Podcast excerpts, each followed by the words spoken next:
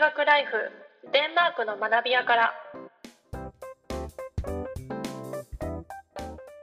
始まりました。大人の留学ライフデンマークの学び屋から。パーソナリティの伊藤秀美です。同じくパーソナリティの船取佐子です。今回は前回聞いた夏休みの思い出話に絡めて、まあ、いろんな北欧とか東欧とかの国についてふなちゃんが感じたこととかを聞いていこうかなっていうふうに思います、まあ、きっと多分思い出話とかも いろいろあるだろうし、そうですね。であとやっぱ日本でいるとどうしてもあのエリアの名称で一括りにしがいしちゃいがちで、うん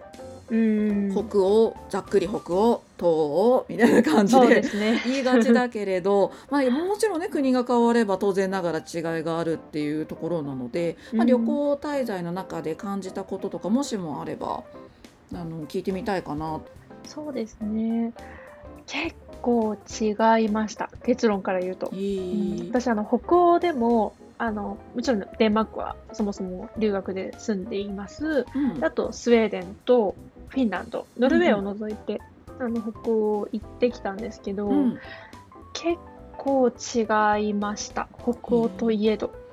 まずあのスウェーデンうんとデンマークの比較で言うと、うん。あのスウェーデンのストックホルムに行った時にめちゃめちゃ坂があってそれにちょっとすごいびっくりしたんですね。まず地形ね。デンマークうんうんあ、そうです、そうです。地形です。あの、これ、地形の話よく私たちする気がするんですけど、うん 地形の話する。そうそう。そうなんですよ。やっぱそこにちょっと目がすごくいったんですけど、うんというのもあのデンマークってものすごく平地で、うんだからあの自転車がすごく発達してる自転車社会なんですね。そうそうそう。で、まあ、デンマークは本当山が全然なくて平地っていうところなんですけど、まあ、ストックホルム行った時に坂があるって思ってまず、うん。そう。であのやっぱりデンマークと比較するとその坂がある分自転車がしんどいので車が多かったっていうところと、あと自転車の代わりに電動スクーターみたいなはいはいはいはい電気で動くタイプの、そうスクーターを乗ってる人が多くってそうやっぱりその乗り物も地形によって変わってくるなみたいな。っていうところをパッとはい。行った瞬間にパッと思ってそうそこが結構違うなーっていう気づきがありましたね。うん。そう。あとあのトラムあの、路面電車が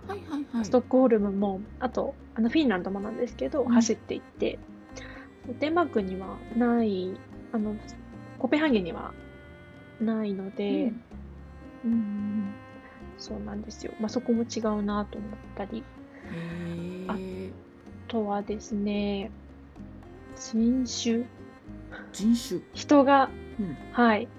スウェーデンは特になんですけどあのすごい多様な人種の方がいらっしゃいました。そう。まあアジア人もそうですしあのうん。アフリカ系の方もですし、まあ、中東系だろうなっていう文化系の方とかもいらっしゃってうん。あのデンマークって結構あの移民だったり、まあ、難民の受け入れっていうのが他の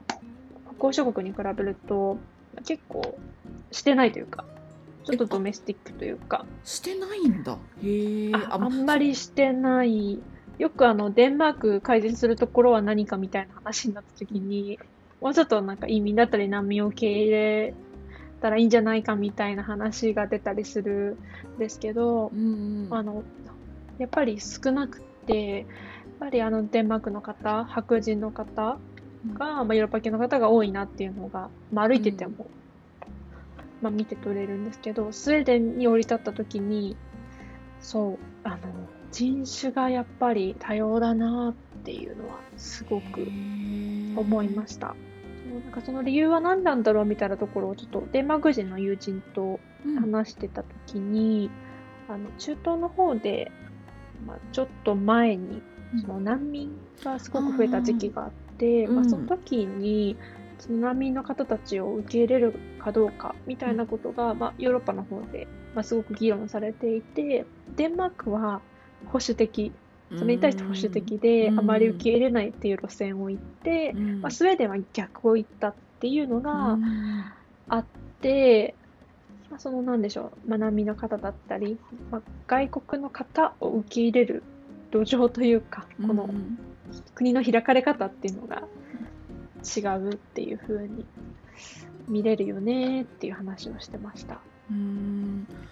ってなってくるとやっぱりスウェーデンで旅行に行った時と、まあ、留学とはいえそのデンマークに行った時のそういった意味では現地の方々の、まあ、ふなちゃんに対する対応の、まあ、態度みたいなところとかも違いって感じたのかな？そうですね、そこまで違わなかっ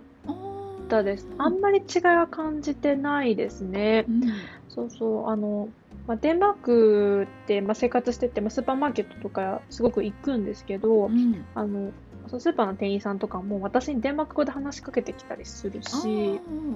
あ、そうなんですよ。あやっぱりあの見かけが違ってもデンマーク語話せるうんかもしれないっていう前提で接してくれる方がうん。ほとんどそうなので、うん。そうスウェーデンでもあのスウェーデン語で話しかけられたりとか、まず。よっぽど観光地以外はそんな感じでした。なるほどね。対応は変わらなかったですね。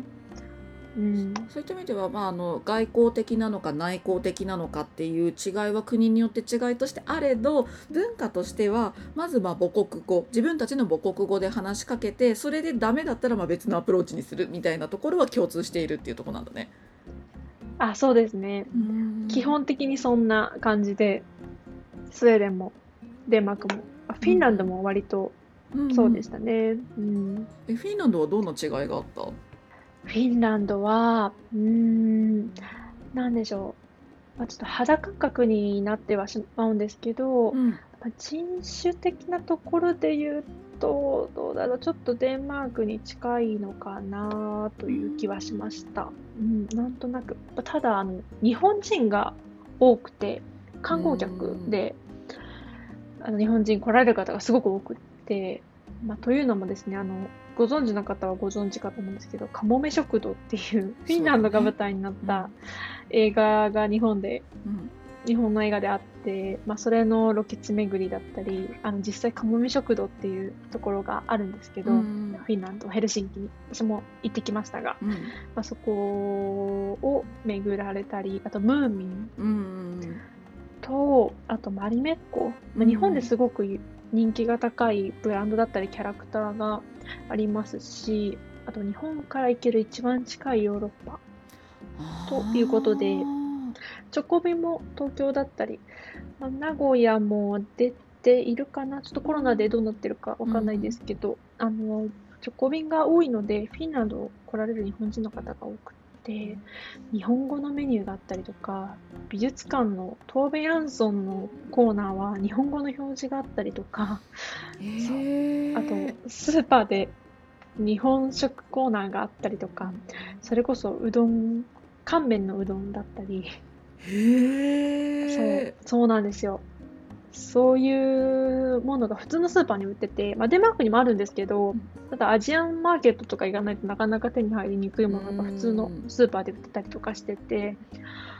日本にすごくフレンドリーだ、みたいな。へえそうだ私もまさに典型でカモメ食堂を見てフィンランド行きたいと思った。20代の頃もあった。まあ今も別に行きたいけど。そう。ぜひぜひひ。おにぎりを握ろうって思ったあの映画を見た後にシナン。モンロールを食べようって思ったっていうシナモンロールを食べよう。シナモンロール。食べました。あいいなあ羨ましいそう。そっか映画の世界として入り込める感じはフィンランドは確かに一番あるかもねそうですね。そう、本当に景色も素敵で、そうそう、そのロケ地になったところ、アカデミア書店とか、うんカフェアールトうんとか、もう実際映画の中でも使われた場所だったりするんですけど、私もそこに行ってきて、そうそう。やっぱりそこ行くと日本人の方ちらちら見て、ここのコロナ禍といえど、うんうんうんそうなんですよ。あ、やっぱりフィンランド来ると日本人の方全然違うっていうのはまず、うんまず思いました。日本語がよく聞こえるみたいな。すごいなやっぱそういった意味ではそういった作品の力ってすごいな本当にそうですね。本当にあそういうなんだろう映画しかりメディアの影響みたいなのって大きいんだなというふうにんひしひひしひし 感じました。だよね。もううん日本に近いというか親密的な感じで言えば、まあ、他の国で言ったらドイツとかも比較的なんだろう近い距離、うん、気持ち的に近い感じはあるけれどもドイツもやっぱり雰囲気違ったよね、違ったかな？ドイツ、そうですね。うんと、私、あの、ドイツ、ベルリンに2日だけ、あの、うんうん。行ってきたんですけど、うん。ドイツは、なんでしょう？なんて表現したらちょっといいのか迷うんですけど、またちょっと北欧の国とは全然違う雰囲気を感じました。うんまず、まあ、首都ベルリンで、もう少しなんでしょう、ベルリンは北欧諸国と比べると建物が現代的というか、はいはいはい。もちろんあの歴史的なあの、いわゆるヨーロッパ建築、昔から残ってるものもあるんですけど、やっぱり結構戦争の時に破壊されてしまったりした影響なのか、あのやっぱり建物がちょっと今の日本に近いというか、日本のうん現代的なビルとか、うんうんうんうんああいうものに近い建築が多くて、なんでしょう、ちょっと不思議な感覚でした。あの同じヨーロッパだけどこんなに違うんだみたいな。もちろんエリアによってはすごく歴史的な建築がたくさんずらっと並んでる、まあ、美術館とか、なんかそういうエリアもありましたし、そう残ってはいるんですけど、なんとなくそう最初にちょっと降り立ったエリアで、あ、すごいビルがいっぱいあるとか、車がすごいみたいな。やっぱりドイツ車多いんだとか、うんそんなことを思いましたね。そう。なんかなんとなく日本人的に言うとドイツって気質が似てるよねとかってようくん言われたりとか、同じくなんでしょう、ものづくり、特に車、うんう。んの生産をしてる国なので、なんか近いような気はしていたんですけど、なんでしょう、文化的にちょっと違うなって思ったのが、チップの文化があるっていうところがうん違うなと思って、そう。実はあの、デンマークもスウェーデンもフィンランドもなくて、あ、ポーランドもないんですけど、へえ知らなかったヨーロッパみんなあると思ってた ない、ないですね。基本ないです。ないです。もちろんなんか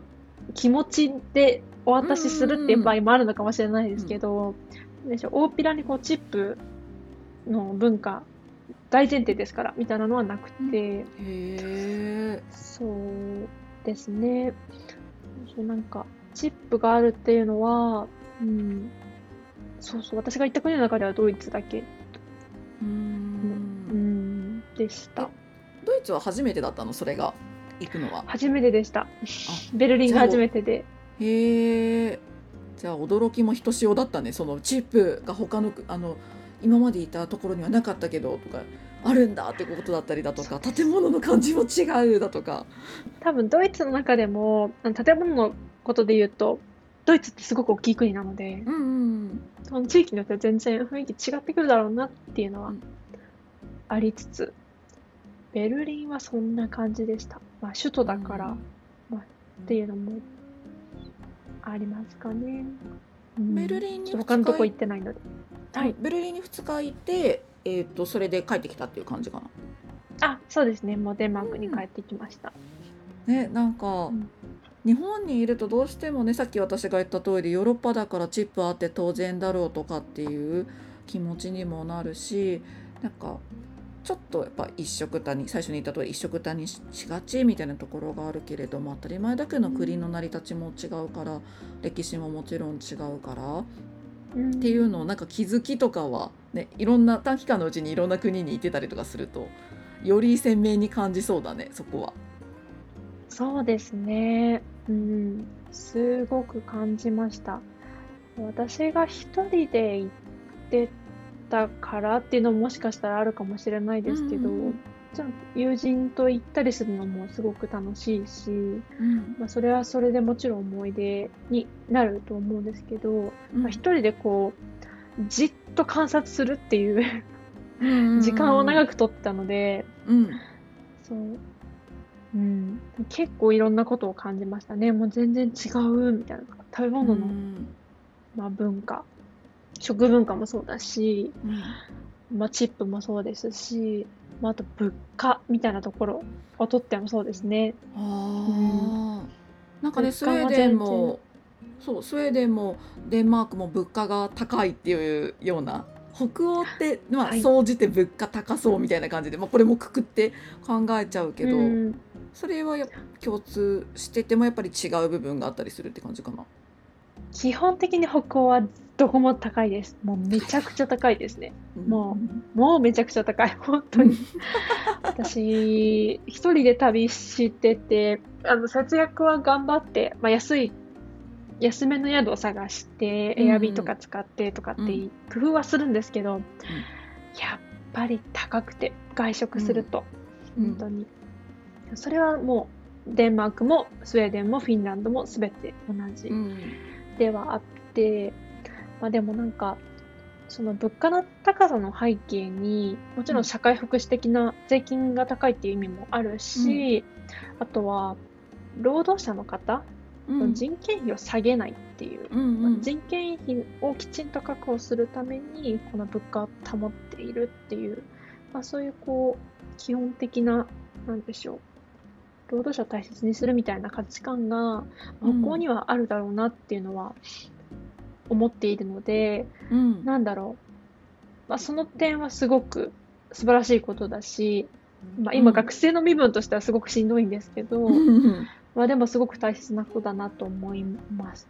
うんななので、ポーランドは物価が安いんですけど、北欧と比較するとだいぶ。うんポーランドに北欧を回った後に行った時に、うん安くてありがたいと思った一方で、うん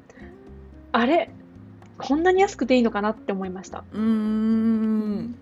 うん、そっか日本に帰ってきたらより感じそうじゃないそこ。あ、そうですね。すごく日本のこと考えました。ポーランド行った時に。多分ポーランドの物価って、もちろんあの、レートもあるので、多少は違うと思うんですけど、日本と同じぐらいの水準かなと思って、あのうんうん。同じ質とか量を食べようと思った時に払わなければいけない値段っていうのが大体同じかなって思って、うんうん。まあ、ただ日本って本当に安くて本当に美味しいもの、まあうんファミレスだったりとか、まあ、うん。そういうファストフード系のお店だったりとかあると思うんですけどあの質でこんなに安くていいのかなっすっごく日本のこと考えました。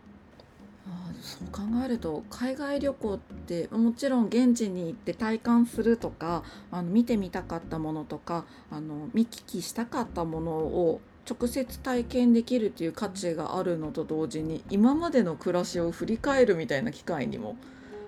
なるのかもねもしかしたら。そうですね。そう。やっぱり、他の国に行ったからこそ自分の国について考えられたりとか、うん。ここではこうだけど、あ、じゃあ日本ってどうだったっけとか、うん。あ自分ってどうだっけとか、あーそういう風にそうだね改めて問いかけする時間にもなったので、うん。そう。あの、貴重な経験だったなと思います。旅行してる時は結構、うん。あの、移動しまくってると疲れちゃうんですけど、そうだよね。振り返ると、うんうんうん、すごく貴重だったなと思って、うん、はい。そうか。なんかそういった意味では全然知らない土地にちょっとポッと行ってみるっていうのも大事かもな。パスポート持ってないけど、あそうパスポート持ってたんだけどね。持ってたんだけど期限が切れてね。多分どっかにあるはず。新しいものをそうだねパスポートを手に入れるところからしましょう。そう始めようかな。まあでもねなんか今の話を聞いてたら全然やっぱり日本国内でもねもちろんあの日本なんだろう今までの、えっと、暮らしとかを振り返ったりだとかっていうことはもちろんできるとは思うんだけど全然異文化にねのところに身を置くっていうのもより鮮明になるっていうか、うん、そうですね。本当になんか自分自身との対話の時間もそれこそ一人旅だったら作れそうなのかなというふうに今聞いてて思ってちょっと興味が湧いたな。基本もう国内しか行かないし国内もなんか知り合いのいるところしか行かなくなってきちゃってるから実質一人旅でもないしなっていう振り返ってみたら私は。国内でも、いや、国内でも、うん、いい、いいと思います。でもというか、国内だからこそいいっていうところもあるし、うんうん私も結構国内一人旅、結構、うんしてたんで、うん。東北と四国のうん。対比とかも、うん。あの両方とも一人旅したことがあるので、してみた、ね。あの自分の中でしたりとか してました。うんうんうん。あ確かにそういうちょっとなんかエリアの極端に離れているところとかをあとなんかもしかしてキーポイントって一人旅なのかもね。確かに。ああ、でも、うんそうですね。なんでしょう。まあ、目的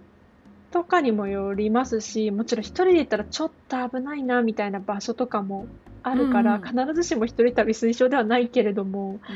なんでしょう。ちょっと自分と向き合いたいとか、自分の置かれてる社会とか場に対してちょっと向き合ってみたいみたいな時は、うん一人旅してみると、結構いろんな気づきがありますし、まあ、一人だけど結構現地でいろんな人に出会うことってうんうんうん。多くって、私も旅先で結構知り合って一緒にご飯食べたりとかうんうん。そう結構そういうことがあったりしてお互いの国のことを話したり、うんでこういう文化あるよとかあなたの国はどうなのとかうんうん。そんな話を、まあ、したりすることもあって、そう一人旅だからこそ全然知らない人と知り合いに